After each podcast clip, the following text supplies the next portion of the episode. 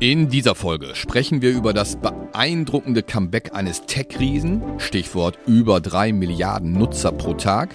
Außerdem berichten wir über den weiteren Stress im amerikanischen Bankensektor, der aber keinen Stress an der Börse auslöst. Märkte kompakt. Vermögen, regional, Vertrauen. Der VR Private Banking Podcast Ihrer VR Bank Westmünsterland. Es begrüßen Sie Christoph Bender und René Aguilar. Die im Podcast besprochenen Inhalte stellen ausschließlich allgemeine Informationen dar und beinhalten keine Kauf- oder Anlageempfehlung und Anlageberatung. Weder die Moderatoren noch die VR Bank Westmünsterland haften für etwaige Verluste, die aufgrund der Verwendung der Informationen verursacht oder damit in Zusammenhang stehen. Ja, und starten wir mit dem Rückblick. Heute am 2. Mai 2023. Ja, ein Rückblick auf eine überaus interessante Woche. Ganz im Zeichen der Berichtssaison. Und hier, hm, wir hatten es letzte Woche beim Ausblick schon angekündigt, ganz im Zeichen von Big Tech. Ich sag nur Microsoft, Alphabet, Meta, Amazon und viele Unternehmen mehr, die letzte Woche Zahlen präsentiert haben. Aber da kommen wir gleich noch zu. Äh, gucken wir erstmal zurück ähm, auf das, was die großen Indizes gemacht haben. Und die Börsen haben sich mit einem Plus ins lange Wochenende verabschiedet. Im DAX waren es knapp ein halbes Prozent auf gut 15.900 Punkte und das ist gleichzeitig ein neues Jahreshoch gewesen.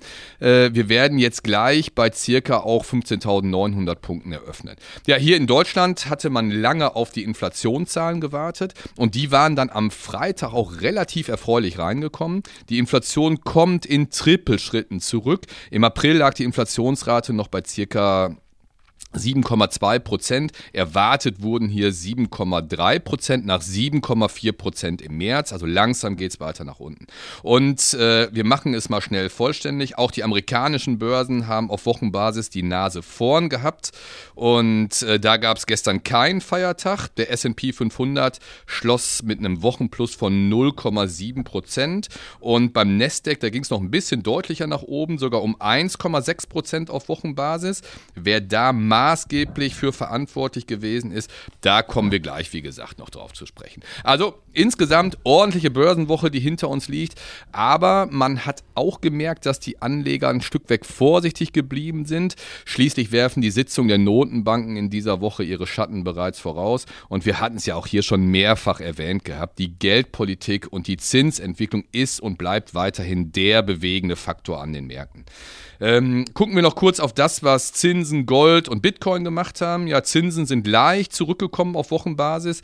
Zehnjährige US-Staatsanleihen liegen aktuell bei circa 3,5 Prozent und zehnjährige deutsche Staatsanleihen, da ist es doch ein bisschen deutlicher zurückgekommen, 2,3 Prozent. Hier lagen wir in der vergangenen Woche noch bei circa 2,5 Prozent. Ja, und Gold ebenfalls unverändert, äh, heute bei circa 1980 Dollar die Unze und zu guter Letzt noch der Bitcoin. Ein Plus auf Wochenbasis von 2% nach der schwachen Vorwoche, aktuell bei ca. 28.500 Dollar.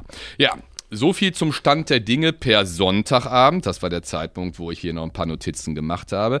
Aber dann kam in der Nacht zu gestern noch ein altes, neues Problem wieder hoch, was wir doch in den Rückblick mit aufnehmen müssen, nämlich die Krise der amerikanischen Regionalbanken. Und es hatte sich am Freitag nachbörslich schon so ein bisschen angekündigt gehabt und äh, dann auch gestern Nacht bewahrheitet. Wir haben nämlich die nächste Bankenpleite und die dritte große Regionalbank, die nach enormen Mittelabflüssen aufgrund von Liquiditätssorgen dann kollabiert ist. Erwischt hat es diesmal die ohnehin schon angeschlagene First Republic Bank, aber und deswegen ist gestern auch keine wirkliche Panik an den Märkten ausgebrochen. Es gibt jemanden, der sämtliche Kundengelder und auch den Großteil der Vermögenswerte aufgekauft hat. Und übernehmen wird niemand geringer als die größte Bank der USA, nämlich JP Morgan. Wir hatten hier vor zwei Wochen an dieser Stelle noch darüber berichtet. Und JP Morgan spricht auch direkt von einer ich zitiere mal kurz, sehr positiven Transaktion, die dazu beitragen sollte, die langfristigen Ausschüttungen an die Aktionäre zu steigern. Tja, wir hatten es wie gesagt vor zwei Wochen schon angekündigt. JP Morgan könnte einer der ganz großen Profiteure äh, dieser jüngsten Bankenkrise gewesen sein. Ja, aber das soll es zum breiten Markt gewesen sein. Gucken wir mal so ein bisschen tiefer rein, was letzte Woche passiert ist. Und ich hatte schon ganz am Anfang gesagt gehabt, Big Tech war dran letzte Woche. Und ja Wir haben mal zwei Unternehmen, René, rausgepickt, die uns alle eigentlich täglich, im Zweifel sogar mehrmals täglich über den Weg laufen. Ja, genau, richtig. Äh, du sprachst gerade schon davon, picke, packe voller Nachrichtenkalender. Und ja, es geht dann um einen der ganz großen IT-Player am Markt, einer der Gewinner der letzten Woche, und zwar geht es um Microsoft. Jeder von Ihnen wird dieses Unternehmen kennen. Also der, der Name Microsoft steht für Microcomputer Software und wurde von Bill Gates und Paul Allen 1975 gegründet und ist der weltweit größte Hersteller von Softwareprodukten. Aber auch jetzt ganz schnell wieder ein Blick ins Jahr 2023. In der letzten Woche hat Microsoft Zahlen präsentiert ja, und in den relevanten KPIs, also Kennzahlen, deutlich, deutlichst über Markterwartung gelegen. Also der Umsatz ist um 10% gestiegen, ebenfalls der operative Gewinn um 10% gestiegen auf ja, 22,4 Milliarden US-Dollar. Und da sprechen, sprechen wir von einem, Entschuldigung, sprechen wir von einem Quartalsgewinn. Der Gewinn je Aktie trotz höherer Steuerquote ähm, ja, liegt bei 2,45 Dollar. Also wirklich durch die Bank weg super Zahlen und deutlichst über Markterwartung. Haupttreiber war vor allem auch wieder das Cloud-Geschäft. Die Erlöse in diesem Bereich wuchsen um 25 Prozent auf 28 Milliarden US-Dollar. Dollar. Und der Anteil am Konzernumsatz liegt mittlerweile in diesem Bereich bei 54 Prozent. Ja, und das zeigt die Anpassungs- und Innovationsfähigkeit des 1975 gegründeten Unternehmens. Und einen weiteren Booster, ja, hat Microsoft auch schon wieder in der Pipeline. Und zwar geht es um den Bereich künstliche Intelligenz. Genauer gesagt, ja, geht es da um die Partnerschaft bzw. der Beteiligung an OpenAI. OpenAI ist ein auf künstliche Intelligenz spezialisiertes Unternehmen, welches in 2015 unter anderem von Tesla und Twitter-Chef Elon Musk gegründet wurde. Und ein zentrales Tool von OpenAI, OpenAI ist das leistungsstarke Sprachmodell ChatGPT.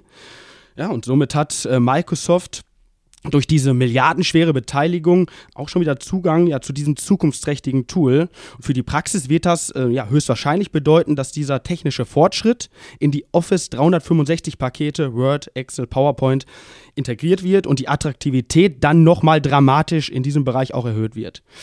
Ja, aber der Bereich KI, also künstliche Intelligenz, steht immer noch recht am Anfang seiner Entwicklung und würde an dieser Stelle, glaube ich, dann auch den Zeitrahmen sprengen. Christoph, ich gucke dich mal an, ähm, wenn wir da nochmal in die es schreit gehen. Danach. Es schreit danach, weil wir auch kundenseitig hier immer mal wieder angesprochen werden auf das Thema, hier tatsächlich auch nochmal so eine Sonderfolge einfließen zu lassen.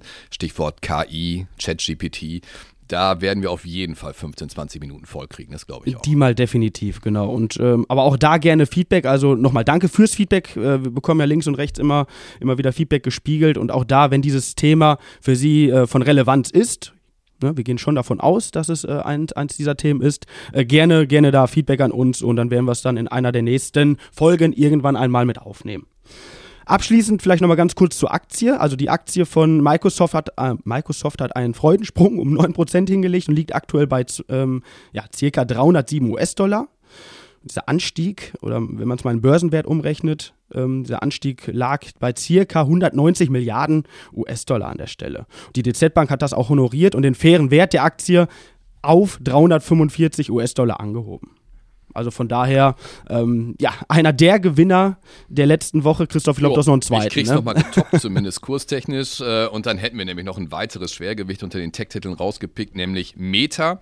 Ja, irgendwie, auch wenn die Umfirmierung mittlerweile schon anderthalb Jahre her ist, immer noch ein bisschen geläufiger unter dem Namen Facebook. Und ähm, für diejenigen, die es vielleicht nicht wissen, auch Instagram und WhatsApp gehören mittlerweile mit zu Meta. Und ähm, ich konzentriere mich jetzt einfach mal auf das Interessanteste an den vorgelegten Zahlen in Kürze.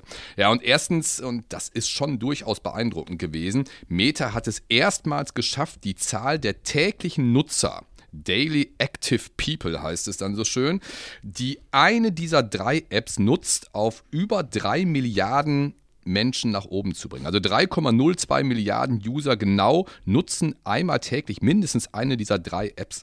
Und monatlich waren es sogar 3,81 Milliarden User, die mindestens einmal täglich eine dieser Apps genutzt haben. Das sind immerhin 5% mehr als im Vorjahr. Und die Zahl ist vielleicht umso beeindruckender und bemerkenswerter, als dass auf diesem Planeten gerade mal gut 5 Milliarden Menschen äh, überhaupt einen Internetzugang nur haben. Also das nennt man dann tatsächlich mal Reichweite. Und äh, dann sind wir nämlich auch schon beim zweiten Punkt, denn genau diese Reichweite macht sich auch beim Umsatz und beim Gewinn mittlerweile wieder bemerkbar. Der Umsatz konnte nämlich erstmals nach drei Quartalen wieder gesteigert werden und zwar um 2,6 Prozent auf 28,6 Milliarden Dollar in einem Quartal. Immerhin eine Milliarde mehr als erwartet und auch beim Gewinn lag man mit über 10 Prozent plus deutlich über den Erwartungen. Ja, und dritter Punkt, Wer oder was äh, ist hierfür dann auch maßgeblich mitverantwortlich gewesen und ähnlich wie bei dir, René, natürlich, wie soll es in diesen Tagen auch anders gewesen sein? Natürlich war es die künstliche ja. Intelligenz, KI. Und äh, genau auf Grundlage von eben dieser künstlicher Intelligenz basierter Empfehlungen ist es gelungen, und das ist nicht ganz unwichtig, äh, die Verweildauer in den Apps wie zum Beispiel Instagram deutlich zu steigern. Also gerade bei diesen Kurzvideos, den sogenannten Reels, hat die Verweildauer um sage und schreibe 24 Prozent im letzten Quartal zugenommen. Ja, gut, und wenn man ehrlich ist, dann ertappt man sich im Zweifel auch selber mal dabei, wenn man einmal damit angefangen ist. Aber ähm, wichtig vor dem Hintergrund, dass man hier auch äh, dem Mitbewerber TikTok ähm, tatsächlich Paroli bietet. Aber ganz klar, mehr Verweildauer heißt mehr Möglichkeiten, Werbung zu platzieren. Das heißt wiederum mehr Umsatz und Gewinn. Und genau das hat die Börse dann auch in der letzten Woche deutlich positiv ähm, honoriert und quittiert. Äh, plus 14 Prozent der Aktienkurs äh, in der letzten Woche allein schon. Und vom Jahresanfang bis heute sind es tatsächlich mittlerweile fast 100 Prozent, nämlich 95 Prozent Kursgewinn. Das ist schon beeindruckend für so einen großen Titel. Jetzt ähm, sind dann auch im Nachfeld die Kursziele deutlich nach oben genommen worden. Unsere DZ-Bank hat das Kursziel von 180 auf 270 Dollar mit einem klaren Kaufenvotum äh, nach oben aufgestockt. Trotzdem vielleicht, so viel Wahrheit gehört an dieser Stelle auch dazu. Die Aktie hat letztes Jahr fast 65 Prozent verloren und äh, auch jetzt fehlen noch fast 50 Prozent zu den Höchstkursen aus 2021. Aber das vielleicht nochmal ganz kurz ein paar interessante Zahlen zu Facebook, zu Meta. Bevor es René gleich bei dir mit dem, mit dem Ausblick weitergeht, vielleicht doch auch nochmal ganz kurz einen Blick in die Region rein, auch nur ganz kurz. Wir hatten das Thema hier 2G Energy vor ein paar Wochen an dieser Stelle mal äh, zum Besten gegeben und es bewahrheitet sich hier so ein bisschen das, was wir damals schon gesagt haben. Die Zahlen sind mehr oder weniger bestätigt worden, aber äh, gerade was den Auftragseingang angeht, scheint jetzt im März tatsächlich der Knoten geplatzt zu sein. Äh, man hat tatsächlich die größten Auftragseingänge der Firmengeschichte verzeichnen können können, nämlich 25,9 Millionen Euro sind an Aufträgen neu reingekommen. Das sind ein Plus von 92 Prozent im Jahresvergleich. Ein großer Auftrag vor allem aus Japan, äh, der tatsächlich die Wachstumserwartungen bei 2G weiter befeuert. Also das ist bestimmt nochmal ein Unternehmen, wo wir nochmal wieder drauf zu sprechen kommen werden. Aber es gibt genug andere, René. Ja, genau. Ich komme mal zum Ausblick und äh, glaube, dass die kommende Woche nicht weniger spannend wird.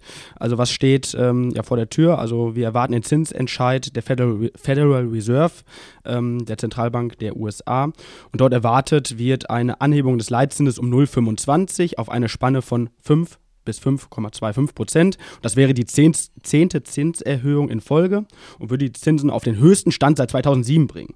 Daneben steht noch der US-Arbeitsmarktbericht an und dieser wird Implikationen zum weiteren Zinswert liefern. Mit Blick nach Europa Zinsentscheid der FED, ach sorry, der EZB steht am Donnerstag auf der Agenda.